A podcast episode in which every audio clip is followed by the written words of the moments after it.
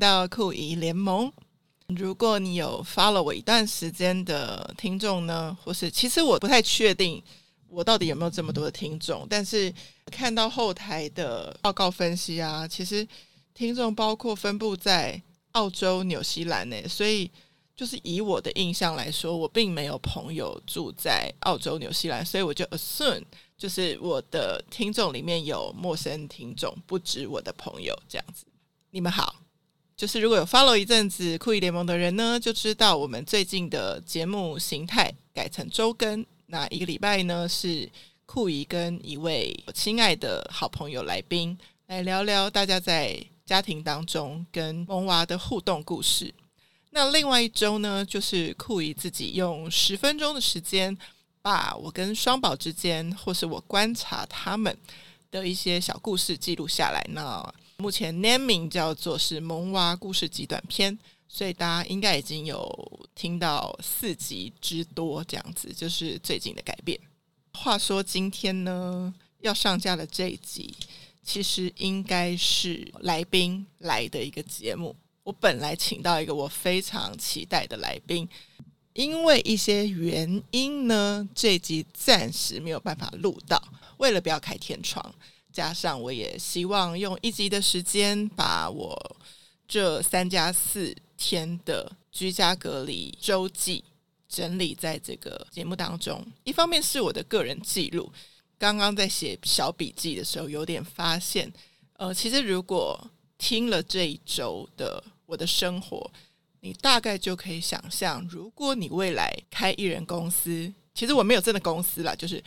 自己的工作室。你一人的接案人生呢，一个礼拜大概会长什么样子？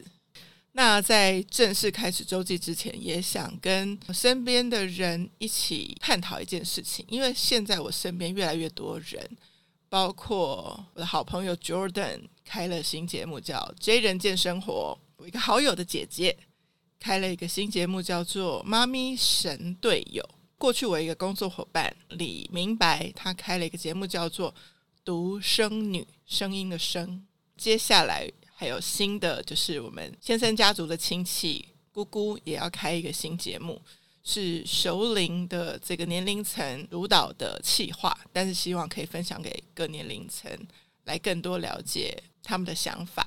以及怎么用更正向的态度过人生等等。好，加上我自己接案过程当中有经历过四档节目，所以。比较熟知的节目运作方式就大概十个左右。那在我真正实务的工作经验里面呢，有分成，我觉得是三个派别。就是说，到底怎么准备一个 podcast 节目？你要研究完来宾，准备访纲，给双方做回答的准备，还是说不要访纲？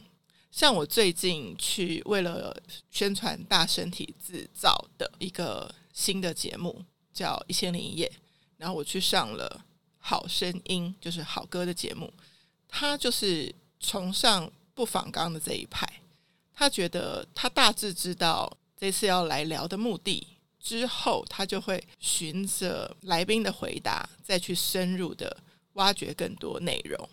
那我觉得这也是一个方法，而且他觉得在这个方式里面可以更认真的聆听来宾要讲的东西，然后再往下深入。而不是用自己的角度去设定好一定要聊什么，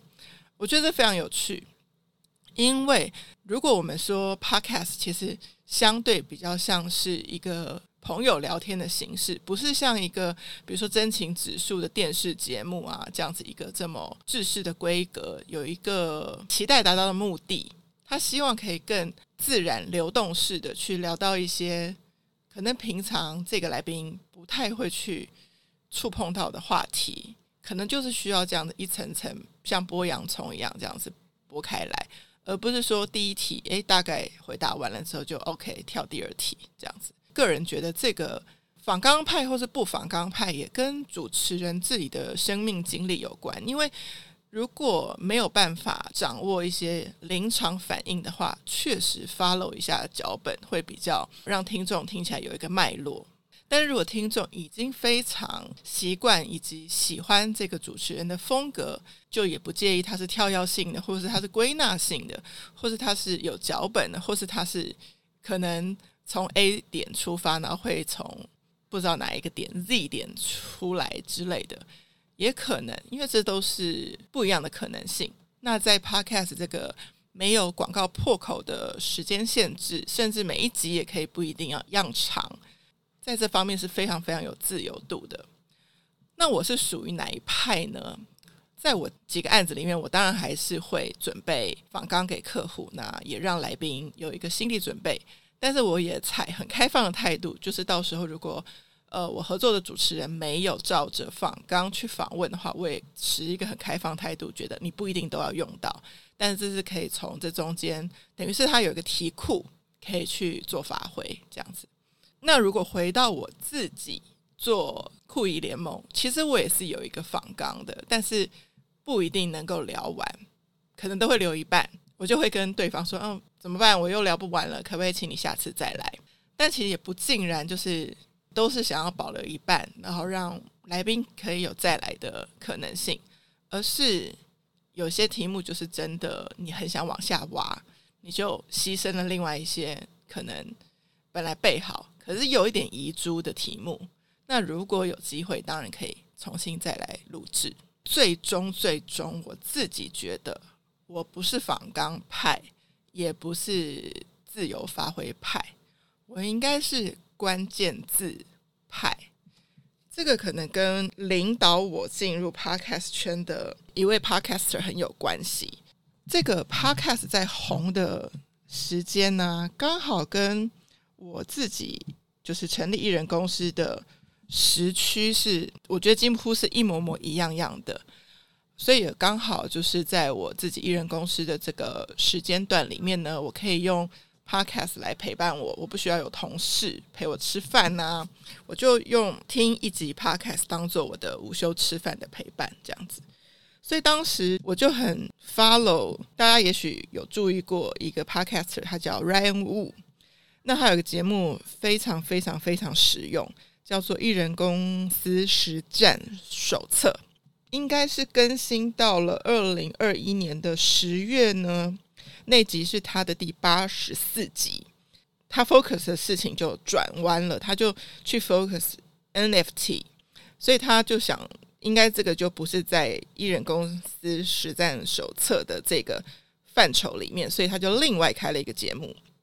直接是跟 NFT 有关的，所以他的艺人公司实战手册就没有再更新了。但是现在 even 再回去。看有一些题目真的都还是蛮实用的，所以非常推荐给现在是艺人接案者啊，就是你怎么设定目标啊，你怎么呃做有效的笔记学习方法呀？可能他也帮你归纳说你要怎么样成为一个销售型的演说家呀，或是怎么给自己一个挑战，读什么书可以让自己更有生产力等等这些。我觉得会是创业者很好的一个典范。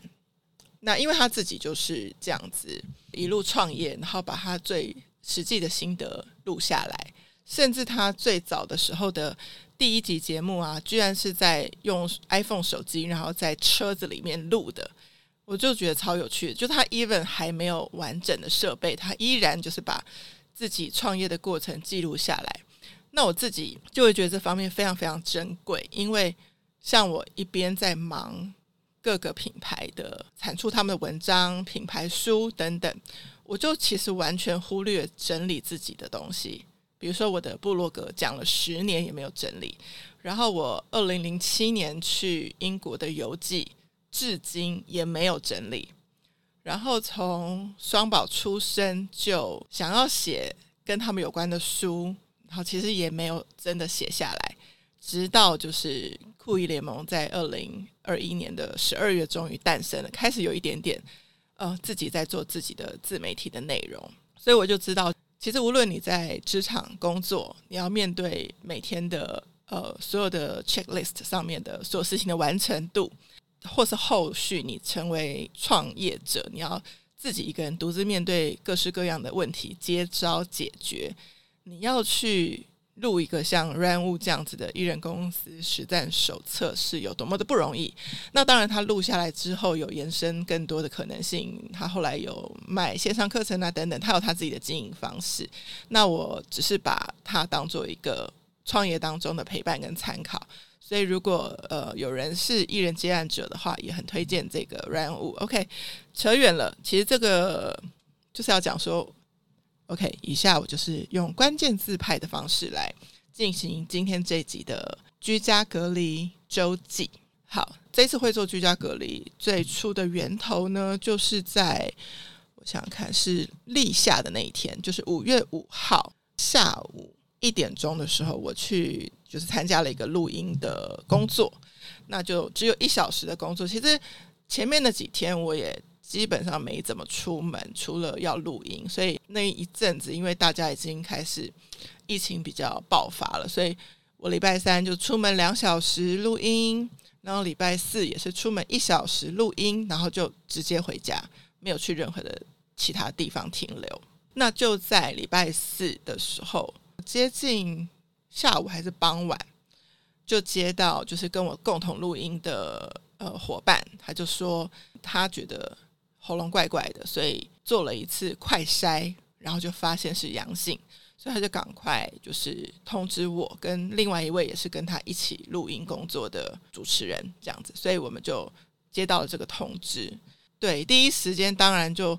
想到说赶快跟老公说，因为他是我的同住者嘛，所以我就要先让他知道，然后就请他当天晚上不要回家，请他住在社子。呃，设子是先生阿公的留下来的房子，那现在一楼就是布置成先生的音响间，所以他其实除了回北投跟我公公一起的工作室跟家以外，还是偶尔会去设子，就是去弄他自己最喜欢的音响，可能等等之类的。其实那边也有一个地方可以住，就跟他说你就不要回来。这是我的得到消息的做的第一件事情。呃，现在回想起来，那天其实就是一半一半，有一半非常焦虑，有一半非常冷静。因为冷静的点就是，我还是可以一件一件事情照着优先次序去处理跟通知，但是其实心情是很焦虑的，因为其实不知道说，呃，我自己的口罩，就是我们是戴着口罩工作，那不知道口罩的防护力如何。那你下一步当然会想说，如果我确诊，会影响诸多的事情。哦，对，我也马上通知了一个我在录音间的大厅遇到一个我很早期的主管，我们还很激动的相拥。我其实第一时间最担心就是我有传给他这样子，就是通知老公之后就马上通知呃我这个前主管，就是用 Messenger 跟他说，就是据实以报我遇到的情形这样，那请他关照身体状况这样子。当然，就是跟我一起工作的这个确诊的人，他是在媒体工作，所以他是非常有快筛的警觉性，也是经常三天或者两天，或是开始出外景就是要做快筛的。所以他在出门录音的快筛是阴性，但是到傍晚，就是他有感觉有症状，他才再快筛才是变成阳性。所以你看，就是这个是。他也没有办法掌控的事情嘛，所以对我而言，当然不会多给他任何的压力，就说 OK 没问题，就是我会自己关照我自己的身体，那你也好好照顾你自己。那他因为隔天还要安排 PCR，所以我想赶快让他自己去休息跟准备他自己要面对的事情，我们就各自解决自己要面对的东西。好，然后下一步呢，就是通知完老公，通知完我下午遇见的主管。第三个步骤，就是马上在群组里面告诉妹妹跟妹夫这件事情。那因为妹妹是大公司的 HR，所以她那一阵子也非常非常常处理，就是同事确诊，然后给一些 SOP，所以我就从她那边拿到了一些最新的资讯，然后知道自己三加四隔离啊，要注意哪些事情，就是在媒体上都有看到，就是在 update 一个最新的，然后也跟他讨论一下。做法，那他是说，只要是对方是快筛确诊，其实基本上 PCR 就是百分之九十九就是确诊，就不用等了，就直接开始自己自主三加四八这样子。那妹夫是呃，对于家中备品都会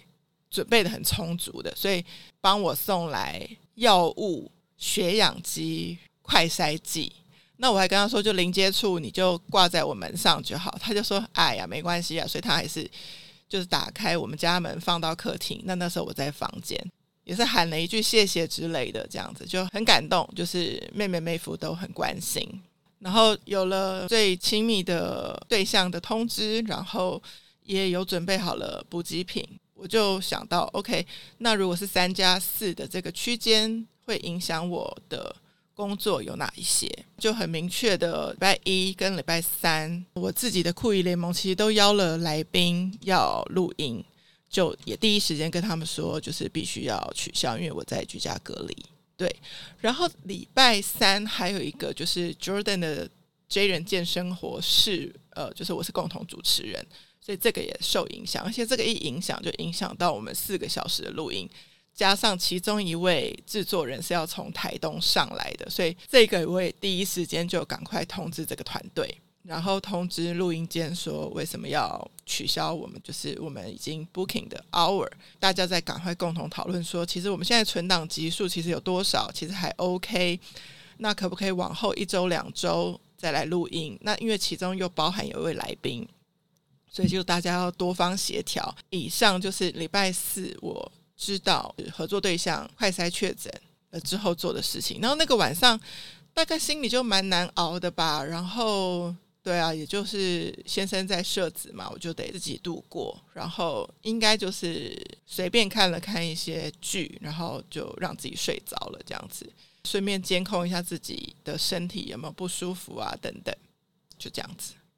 然后到了我觉得是我自己担忧的高峰期。怕传给别人是比较多，怕自己确诊是比较少，就觉得既然是这样子，其实我被影响比较大的应该是我的心情，所以我就想安排一些会让我自己比较开心的东西，所以就不顾一切的，就是订了八瓶气泡水到家里，那随时就是补充水分的时候是补充到我喜欢的气泡水，那同时也不能脱离世界太遥远嘛，所以就开着 Clubhouse。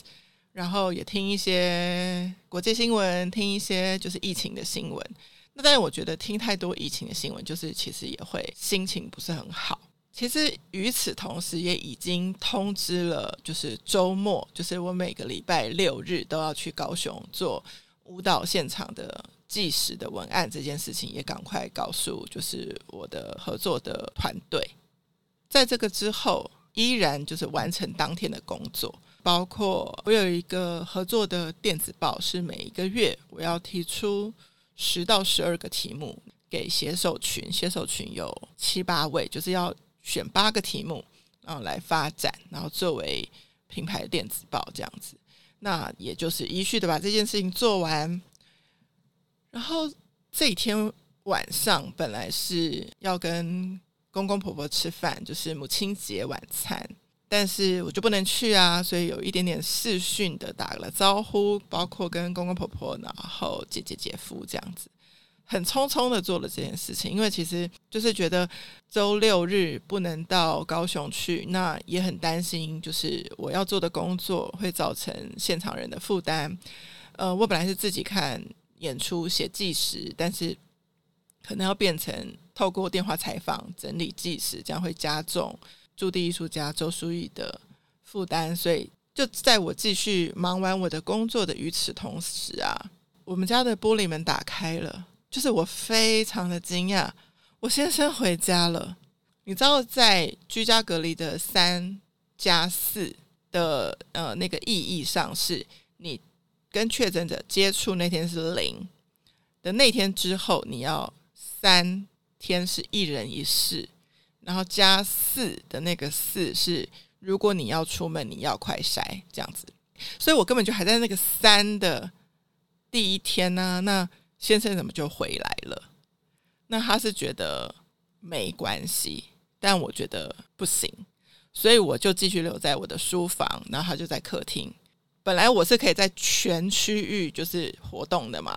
后来我就保持我在。就是我们的卧室活动，然后先生在客厅，就是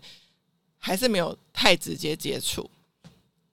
然后他进来帮我量额温的时候会戴口罩，这样子。其实这样还是不是很就是在规定上，但是这是我觉得折中的方法。对，因为先生觉得需要回来照顾我陪伴，对，这就是两难中的一个抉择吧。那那天还有一件蛮开心的事情，就是其实姐姐有因为是母亲节晚餐嘛，所以她有买了一束很漂亮的花，然后送给妈妈，呃，送给我就是婆婆嘛，有很漂亮的红色跟粉红色的康乃馨，再配上粉红色的玫瑰花，然后还有加上蕾丝，就是配花的蕾丝，这样先生就带回来，就说婆婆说类似有点就是因为我居隔嘛，就是就是在家很烦闷，所以就。就带回来这样子，应该是隔两天有把花整理成两盆，然后插起来。当天确实没有什么心情，就没有做这件事情。然后就说了，其实六日没有办法去到高雄，所以这中间有跟书毅有通了一个电话，讨论了一下这个周末的文章要怎么进行。很感动的事情是，他其实进入工作之前第一句问我的是说。你觉得你身心都还好吗？对，就是很细腻的一个问候。其实当下我确实那两天心理压力很大，因为我觉得如果我确诊呢，然后我还跟我老公说，会不会上个礼拜就是跟我爸爸跟妹妹一家的聚会就很难再聚了，因为要隔很久嘛，或是万一我什么状况这样。另外一个就是，其实我也有点觉得困扰，就是说我跟先生的防疫的观念应该是非常的不同，所以我也很担心，呃，这一次的三加四的居家隔离当中呢，会有很多的意见冲突。我已经心理压力很大了，要改动很多行程，然后面对工作压力，然后又要面对有可能我们因为对于防疫的观念的差距，而带来的一些不愉快等等，这就是我书毅当下问我说：“身心还好吗？”就是其实是一个 moment，你会很想说：“其实我不好。”这样子，就是那个当下，你当然在专业上，因为毕竟我们是一个合作方，虽然我们也因为认识很久有交情，所以马上跟他说：“其实。”觉得很可惜，就是周末不能到高雄去，因为其实每个礼拜从四月二十三开始，每个礼拜我无论一到五怎么困难怎么打仗，六日到高雄看到这个美丽的舞蹈《波丽露在高雄》一八七五拉威尔与波丽露这个作品，就是可以全然的释放。这么令人惊喜的舞蹈，到每一个场域跳又这么的不一样，这么的好看，然后观众的回应。回想很多，我们在现场可以跟观众聊很多内容，这个是人生命中很难遇到的一种充电的感觉。所以，其实我每一周都很期待周末可以去高雄。那这次就不能去啦。那当然，就是与此同时，也因为手边有另外，我觉得我自己有点评估错误，就是。相对难度比较高的一个，算是脚本改编的一个 project。本来就是周末完了之后要开始赶工四天嘛，多了这个周末，当然就是可能写稿上的时间可以比较缓缓冲缓解。但是这时候有一个想法，就是当你是一个做创意的人，那你没有足够的 input，你其实 output 东西不会好。另外一个是，如果你自己的状态没有准备得很好，你逼也逼不得，你出来的创意就是不好。如果你是在一个高压自己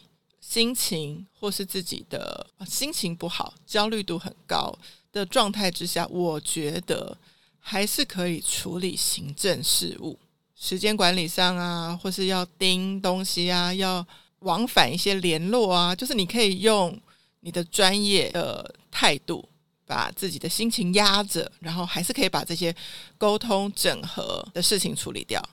但是，我觉得唯独创作，它真的是必须在一个自己是一个呃养分很肥沃的状态，你真的才能出出去好的东西。大概在艺人公司的这两年多，这是我最接近创作者的角色的工作内容，所以非常非常可以体会创作者必须保持在一个好的状态的这件事情。总之呢，还蛮顺利的。沟通完多利路在高雄可以怎么后续处理，然后再去面对自己这个脚本的这个工作。那做了很多 research，所以完成了第一个区块设计概念的这个大纲的这个部分，大概就已经把很多很多就是过去这两周就是陆续做的功课都已经挤完了，就真的没有办法再做出任何的产出。想要再产出更多的内容也没办法的情况之下呢，那本人也就去躺在床上休息了，就找了一个剧来看。这个剧是 China 制作的剧，叫《沉睡花园》。对，如果大家有空的话可以看。如果你喜欢心理学的议题的话，对，我在这当中就学到很多心理学的名词，以及他们他们其实每一集聚焦一个人物，解决他。可能过往的一个创伤，很有趣的事情是，大家彼此的生活关系、恋爱、工作，就是这条线继续往前走的同时，第二条线就是一集会聚焦在一个人，他可能过往因为妈妈的控制狂，或是因为有遇过恐怖情人，然后他会浮现出来的一些创伤症候群的疗愈的过程，觉得非常好看。总之，这一天就是以 VR 脚本的概念大纲的完成，跟《沉睡花园》的剧的开始看，大概就度过了这个礼拜六，一个不能去看玻璃路在高雄的礼拜六，然后也等待着晚上。通常玻璃路在高雄的群主就会发出当天的照片啊，等等，有一点点还是觉得跟他们同在吧。到了礼拜天，其实一样，就是好像产出不是太多。因为本来这天就没有计划要工作，本来就是应该人在高雄，所以那天就呃完成了高雄团队跟我说需要的播音稿。这个东西我很久没有写了，因为是要深入各乡镇，然后所以需要用大声公的播音车去到处广播，所以需要播音稿。那我把播音稿完成写掉之后，开始进行了一些周一需要用的文章的整理，好像就没有太多产出，然后就在思考说，OK，接下来的这一周，这个脚本要把它发展完，而且礼拜一就要提供一个阶段性的资料给客户端，那所以礼拜天。大概就在概念的第一个阶段完成之后，然后继续完成我的概念，就是写出这个故事应该要有十六个 episode，所以礼拜天就是发展了其中前面的七个章节的改编跟互动设计，对，这样子，然后这就是我的礼拜天。那其实这样子三加四的三就已经完成了嘛。所以到了礼拜一，其实就是到了那个四，就是到如果你出门得要快筛的一个状态。但是依我的 plan，我就是把所有的录音工作，就是我要外出的工作全部都取消，然后我要去见客户的会议全部改成线上，所以我没有要出门。呃，的原因是我有一个也是很要好的同事，前同事，他说他妈妈确诊。但他妈妈其实是连续七天没有出门，却还确诊。那我就问他说：“那那个七天之前他去了哪里？”他就说：“七天之前妈妈去了一个喜酒，对，这样就是有脱口罩吃饭的一个场合，就相对危险性高的场合。那所以你想，他七天都没有症状，所以我自己觉得三加四如果可以的话，就是七天都居隔在家是最好的状态。”所以呢，礼拜一我就早上订了青菜，然后因为礼拜天的时候先生有煮了就是麻辣锅的锅底，那我礼拜一就可以烫青菜自己吃。那个时候他已经就出门去工作了，这样子。然后到了下午就来了一个大地震，我还赶快就是简讯给先生，结果先生说他那时候正在就是上下楼搬冷气，所以完全没感觉。总之，接着下来呢，我就是下午一点、三点、四点各有一个 call，其中呢，就是要交这个 VR 的改编设计的这个功课。其实交出去的时候是礼拜天跨礼拜一的晚上三点，对方本来想要约我早上康扣，我就帮他改到下午。总之就是在这个中间，心情也很忐忑，因为这是我第一次接这类似这样子的工作。那我不知道，因为也没有给我任何的 briefing。就是书面的东西是用口头的 briefing，然后也没有一个就是写作的格式，我就用我自己的方法写，所以就很担心根本就不会通过啊或什么的，就没想到就是我的窗口说他主管看过了非常喜欢，那希望我就用这个文字版的转成 presentation 呃 PPT 的版本，然后礼拜四就可以，就本来就是约定十二号做一个就是交件的动作，那。九号就这个礼拜一，只是先做一个中间阶段性的确认，这样子，这样子大概就到傍晚了吧。然后到了晚上，我就是要发展，就是玻璃路在高雄的文案，那只能透过一些观众的打卡的观察或是照片、影片去想象。然后我就决定做一个切角，因为这是第三周累积第三周的演出，所以我就请。就是团队帮我去呃求证一个数字，就还蛮开心的。就是三个周末以来，总共累积了三千五百位的观众。然后其中有一场是周书玉有在 ending 的时候问现场的人说：“请问今天第一次看现代舞的人有多少？”然后那个场次我记得没错的话是七百人次的场，那几乎一半的人举手。那就表示这个推广舞蹈的出走是真的有意义的，因为当人还没有办法自己主动走进剧场，那就是我们走出来跟他们见面的时候。所以这件事情，我想是给了全部的团队很大的鼓舞吧。然后我也很开心，决定在就第三周就先写了这个切角。那其实不是 focus 在数字，而是这个意义本身。然后再来呢，就是。因为每周二都有一个 podcast 要上架，所以礼拜一的时候就是在处理文案，就这样子度过礼拜一。那先生也大概十一点左右回来。好，到礼拜二呢，这天的工作是四个访谈，要帮舞者写他们的就是演出前算是 social media 的 po 文，然后以每一个舞者参与作品的角度来写。对，然后我觉得很开心，就是我们在前一个礼拜就已经预约好。十点半访问一个，十一点访问一个，然后晚上的七点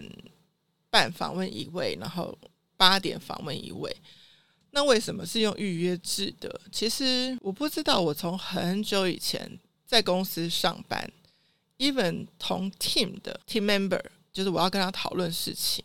我也都会跟他约好时间。就算这件事很急，我都不会说你现在要来跟我讨论。我会问说，因为这件事有点急。你现在手边的事情结束大概要多久？那还是有一个预约的一个动作，因为也让别人把自己手上事情告一个段落，不要去打断。然后另外一方面就是大家有一个心理准备，所以你讨论的东西会比较有准备、有结果，然后可以做决策，然后继续往下进行。这样子，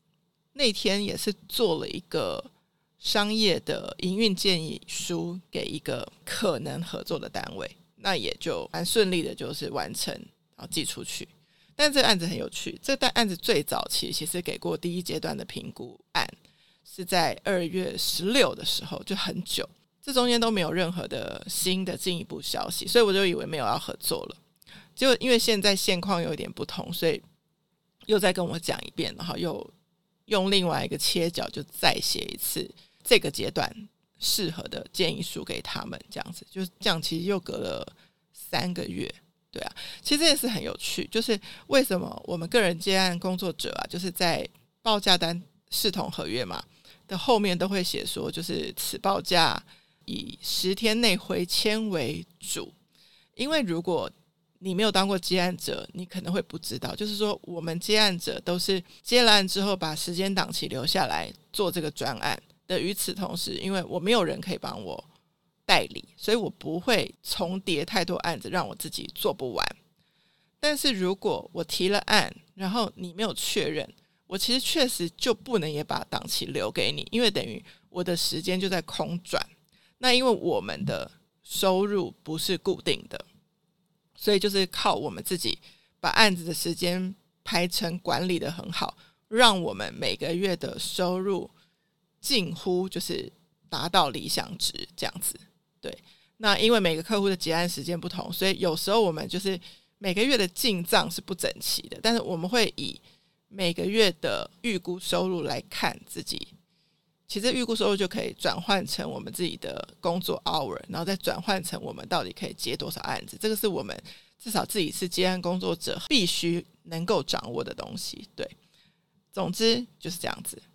然后有一个案子，因为第一次提案的时候顺利，但到第二次提案的时候，客户的工作对接窗口的组合有点改动。我跟我的特约合作伙伴就是评估了之后，会觉得。这样子未来的沟通成本太高，所以本来是婉拒了这个案子。后来客户也很客气，因为很喜欢我们的提案内容，所以也改变了一下工作流程，然后希望我们继续接这个案子。然后这个案子就在这一天，就是又复活了。那这边我想要分享的事情是啊，其实呃，接案工作者确实没错，我们是需要去提出我们的可以为你服务的项目，然后来。报价，但其实在这个前期的准备，其实我们已经花了时间了。但这个案子是有可能 fail，就是有可能是没有的，所以这就是我们自己对这个案子的投资。那我也知道有其他接案工作者是，even 你要请我做商业评估，我是要跟你收费的。就比如说商业评估可能一万，如果到时候这个专案是二十万。那就内扣，就是到时候就一万就当做定金，后面就只要给十九万就好。如果这个一万你给我了，然后我也给你提案了，那你决定不合作，那就是一万就不是定金，就是会是我这个提案评估的商业评估费这样子。这个我这个朋友提供给我的这个机制，某程度也很好，就是保护呃艺人接案的工作者。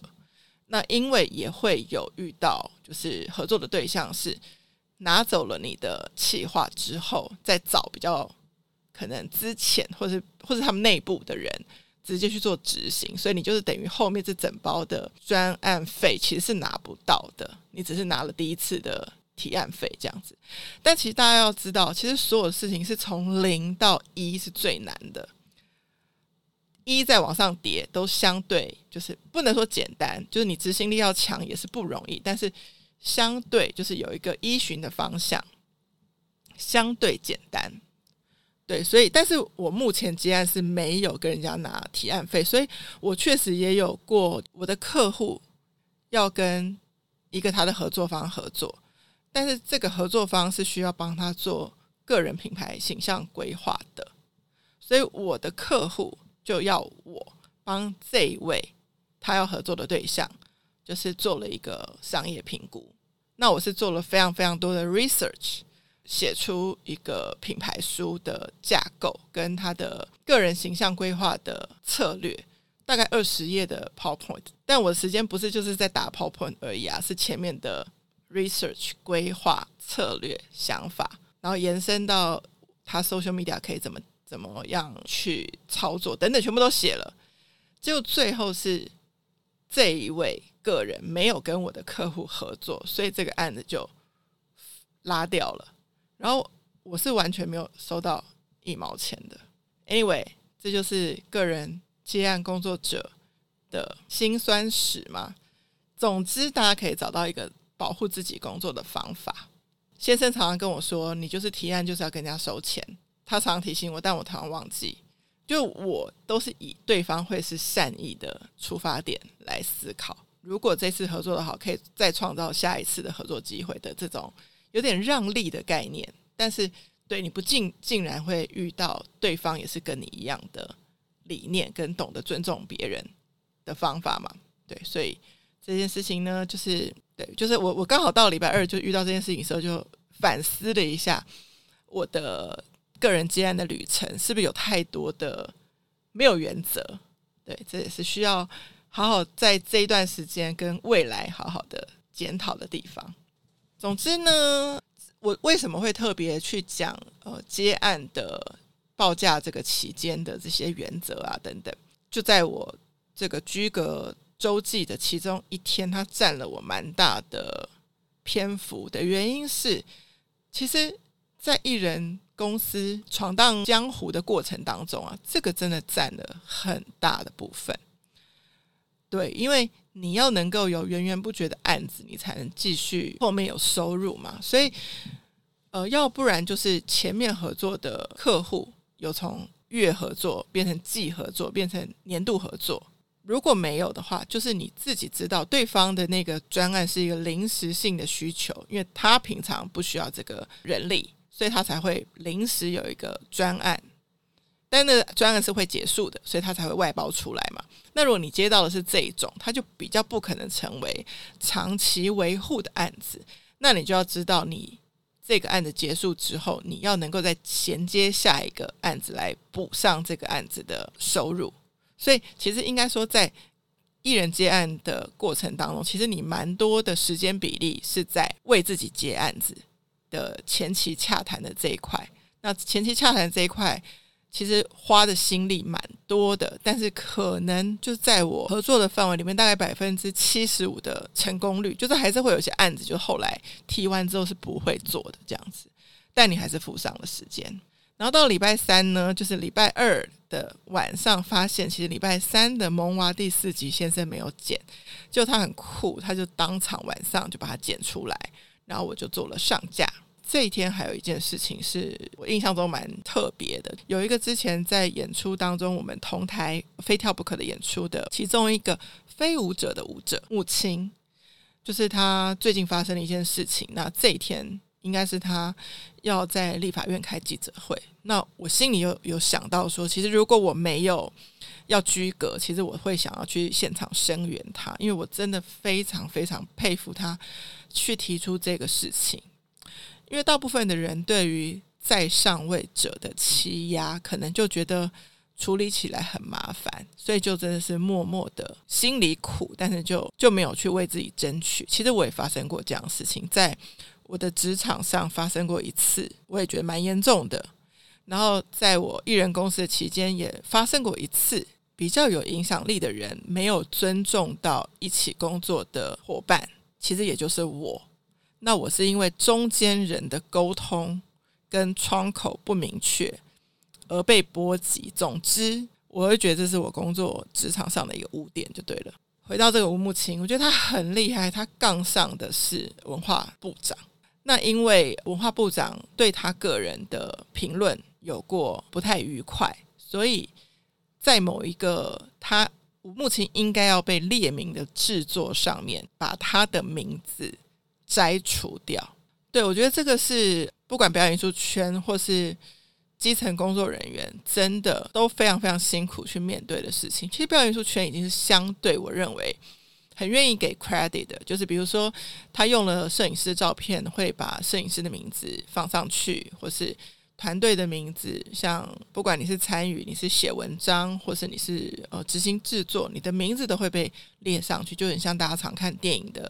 最后的字幕的列表一样。这样子的事件就是发生在我的居隔期间，让我也心中很有震撼，也刚好。检讨了一下我自己，去面对比我有影响力的人对我的欺压的时候，其实我是没有太为自己抗辩的，就是我有点是默默承受这件事，觉得后续其他人工作顺利就好的这种方式去面对。其实，在木青这件事情发生的时候，给我自己很大的一个冲击，就是我没有去为我自己辩护，对，我会让我自己蛮委屈的。好，总之今天记录下这件事情，就是未来不要再有让自己委屈的事情，因为我已经是一个会接了案子，比我所被规范的工作内容更付出更多的人，就应该我要尊重我自己，不要被欺负。总之这一天呢，早上有一个这样的心情，关于没有办法去立法院声援木青。好，然后。下午倒是有一个很明快的事情，就是呃，有一个合作方就是 YouTube 频道的内容确认，因为其实我的信件四月中就发了，那我的合作方也期待他的 team member 帮他解决，但是就是我每次追都没有任何的进度，结果这个合作方就没有再等他的团队，就自己直接很快速的回电话给我，那我们当场就把这件事解决，也把后面，因为现在我们处理七集的节目的上架，因为其实都拍好了，只剩下一些申请啊，然后确认啊、文案啊上架这件事情就可以解决，所以我们就七集解决了。然后接下来也约定好说，他去纽约之前，我们要继续往新的集数的企划来讨论，所以就很明快。我很喜欢事情很明快，因为没有解决就是一个悬案在那边。还有一件事就是在这个居格周记里头跟大家说，其实艺人公司，因为你手上面对的是不止一个客户，那你说难度难不难？我觉得其实也不难。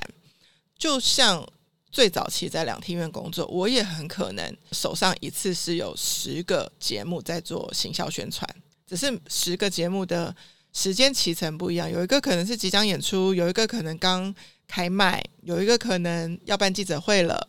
有一个可能还在节目组那边跟团队要一些节目资料，或者有一些是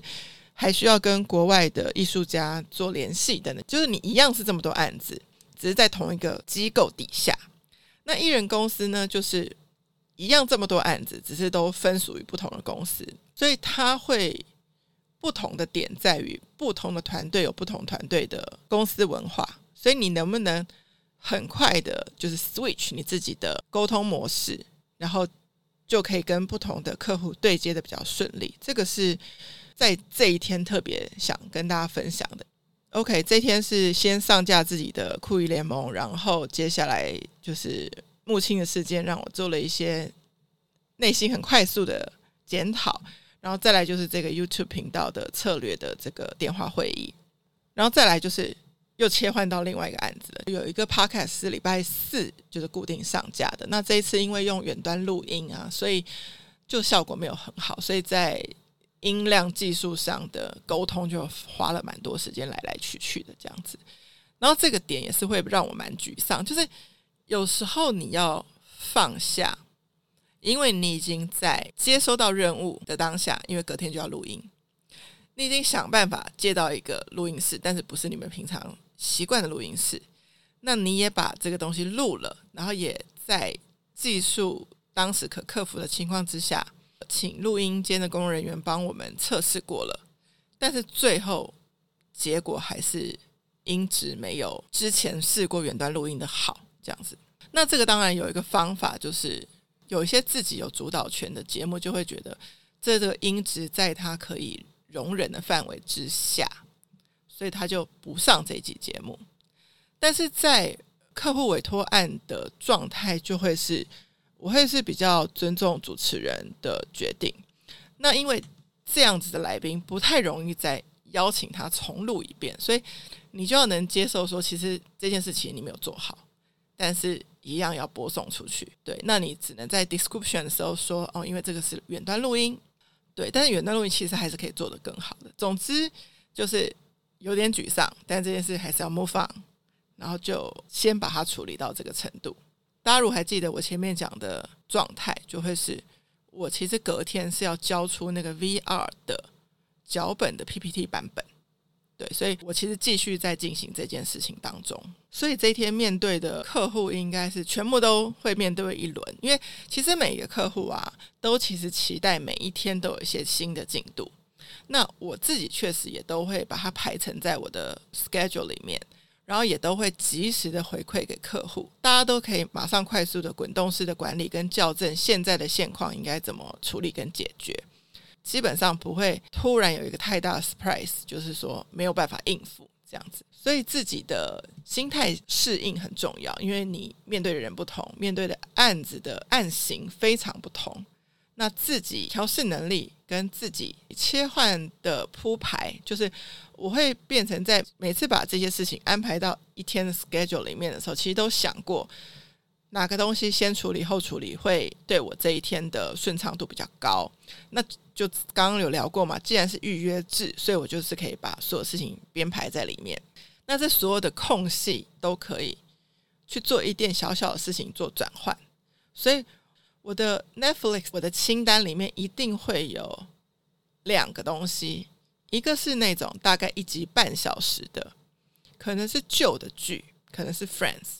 可能是新的剧，或是它的实境秀，大概类似 The Circle 那个非常有趣，它可以让你去在一个客户到另外一个客户当中去做一个小的转换。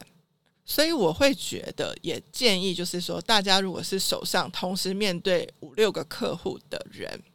可以的话，就是把时间也是铺排的，让你自己工作起来比较顺手，跟其实身心的调整也会比较顺的一个状态。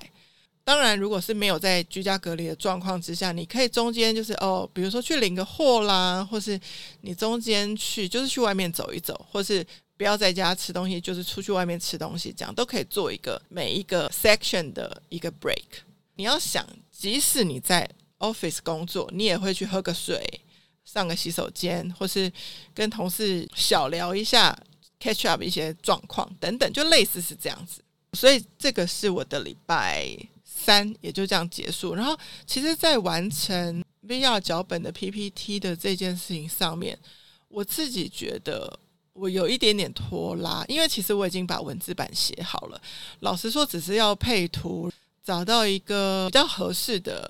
PPT 的 format 去把它剪贴剪贴，然后再做一些视觉上引导上会比较容易阅读跟有视觉 impact 的一个编排。那我其实自己没有很喜欢就是剪贴的动作，因为我觉得我的创意已经在写文字版的时候已经挤完了，这个部分只是。把它做做编辑而已，所以没有很喜欢做。那没有很喜欢做的，与此同时呢，我就可以分心做别的事情。但当然这样很危险。如果你是这样子编辑的同时会分心，然后就会把事情做不好的，你就千万不要这样做。但是我与此同时呢，就是在听我很喜欢的一个 podcast，叫做《世代登出》。《世代登出》真的太好听了，就是大家有空可以去听看看。我就不在这边多做说明，我会把链接放在这一集的下方。OK，好，总之呢，算是在剪剪贴贴跟听 Podcast 当中呢，就是完成了这一天的工作。而且我记得没错的话，这一天先生大概十点半回来，我们还看了一部电影，然后才去睡觉，这样子。OK，很快速的就来到了。诶，今天对，你看一个礼拜也就这样过去了，就是。才花一个小时就交代完了。好，今天呢，交顺利交出 PPT，另外一个 project 交出了一个新的频道合作的七个单元选项的概念的企划案，对，也同时沟通了一个译文的案子，因为他这个案子有一个秘密武器，就是调香，之前跟他合作过一次的一个调香老师，就再度合作。然后今天跟他讲了一通非常激励人心的电话吧，可能也是因为这通电话激发了我想要把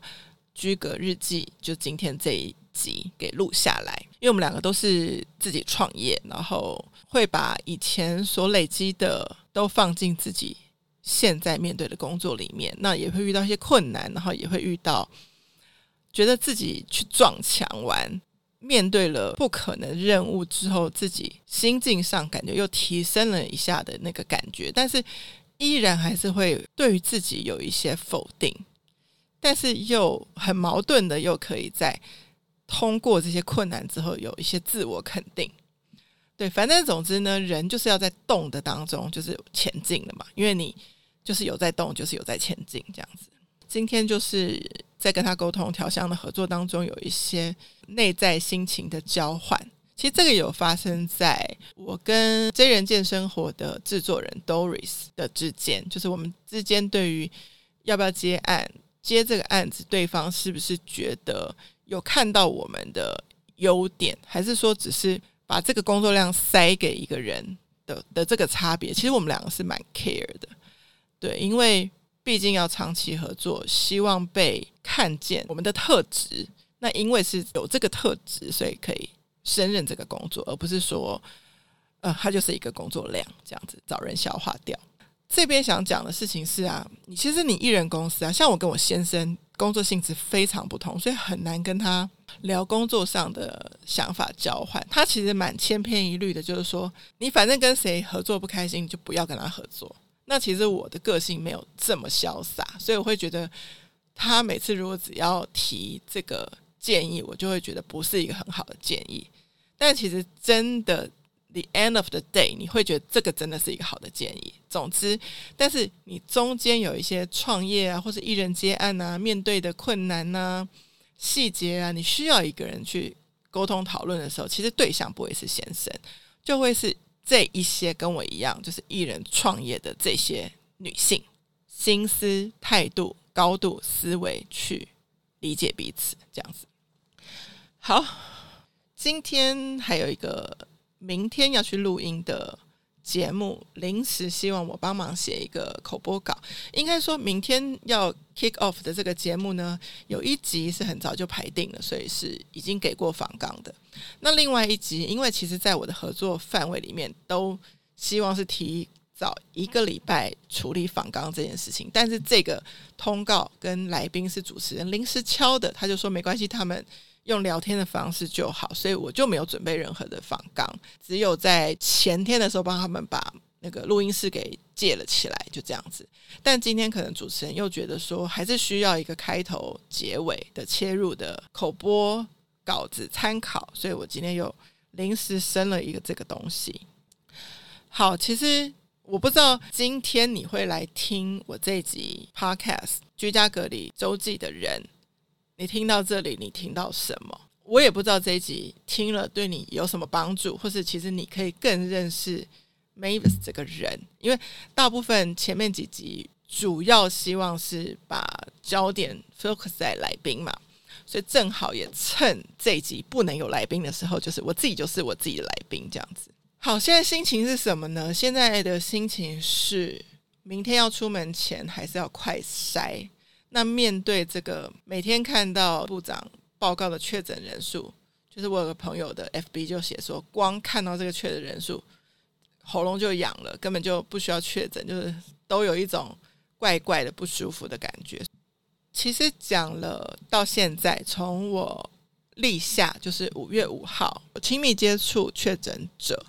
到此时此刻就是现在是五月十二号礼拜四。你问我啊，就是居家隔离的日子怎么样？我会觉得其实跟我之前没有太大的不同，因为我之前除非客户要求要到现场开会，或是必须去录音室录音，除此之外，我真的没有太有出门。当然还有每一个礼拜会有一次的双保日，但是在疫情爆发比较严重以来，这一件事情就取消了嘛。所以你说日子有没有很不同？没有。这个居家隔离日记，其实听完这个礼拜，就大概是艺人公司的一个缩影，就是到底我面对多少客户，我怎么样调试自己的心情，我怎么样分配我自己的时间，我怎么样在工作跟休息之间，在身心上找到一个平衡点。很推荐大家，无论你是不是艺人公司，就是你可以找到一到两个 podcast，成为你呃生活中一段时间的陪伴。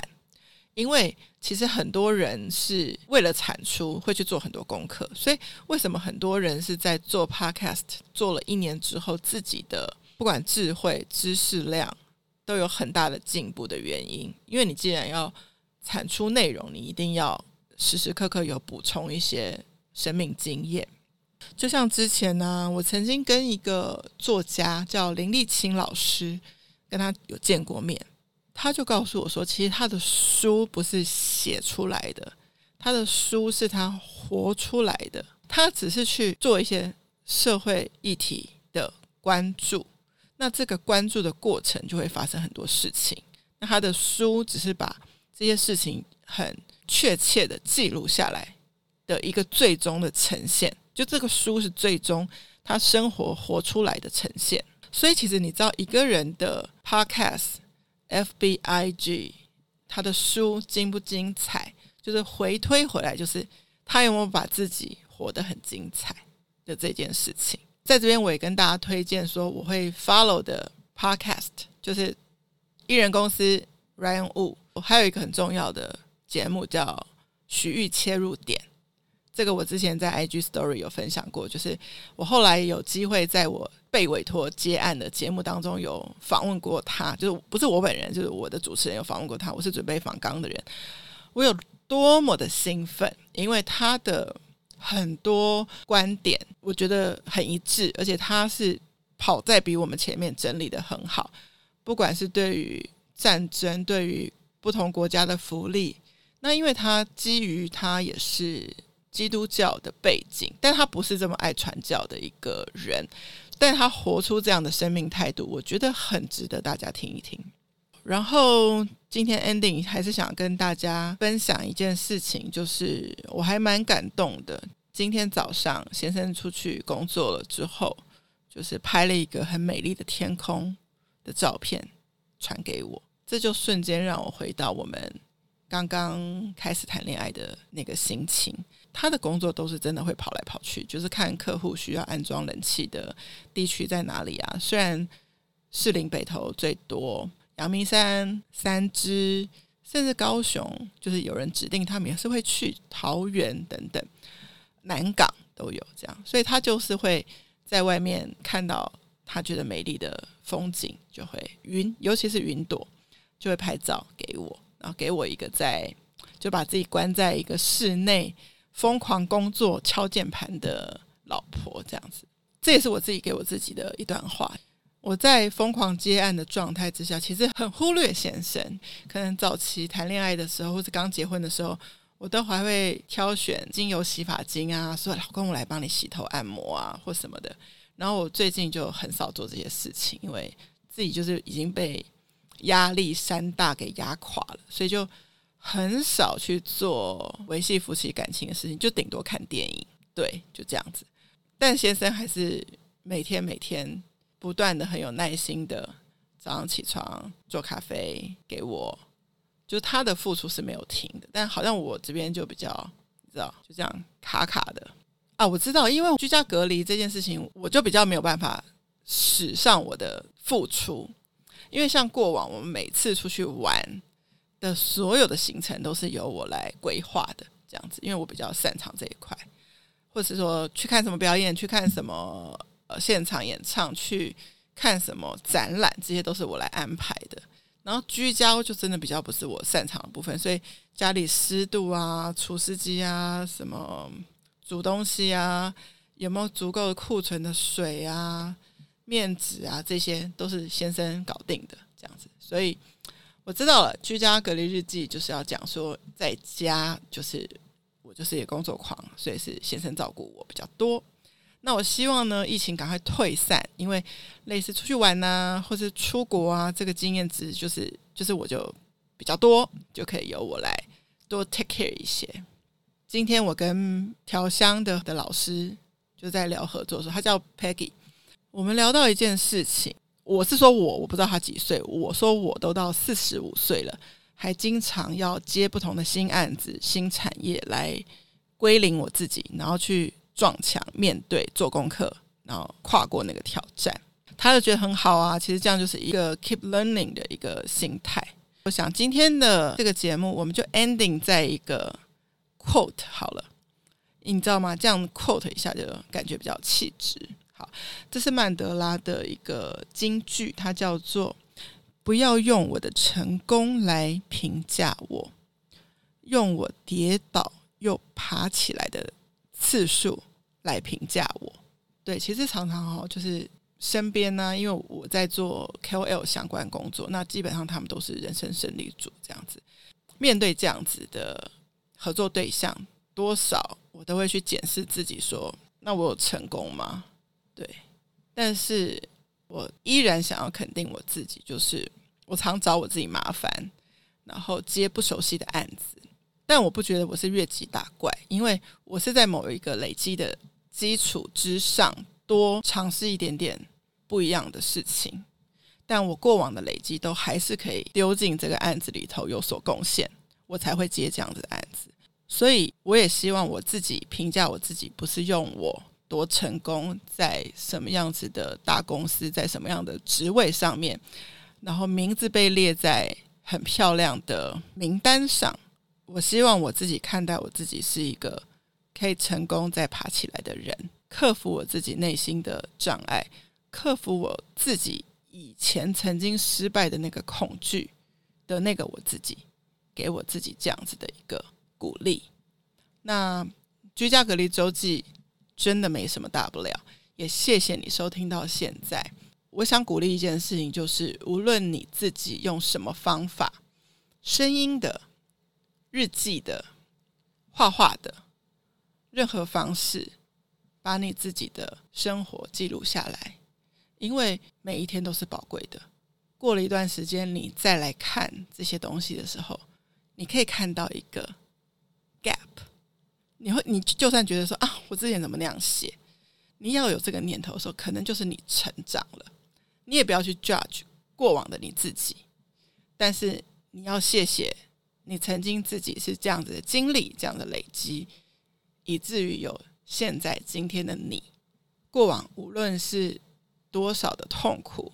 多少的哀伤，最后可以化成给别人的安慰。因为你知道，其实如果我想要安慰一个在职场上失败过的人，如果我是一个完全没有经历过失败的人，其实我的话对他来说没有任何的力量。但如果与此同时，我可以跟他说，我也经历过一个什么样的风暴，其实当时我也是悲伤的，我也其实走不出来的，所以我理解你，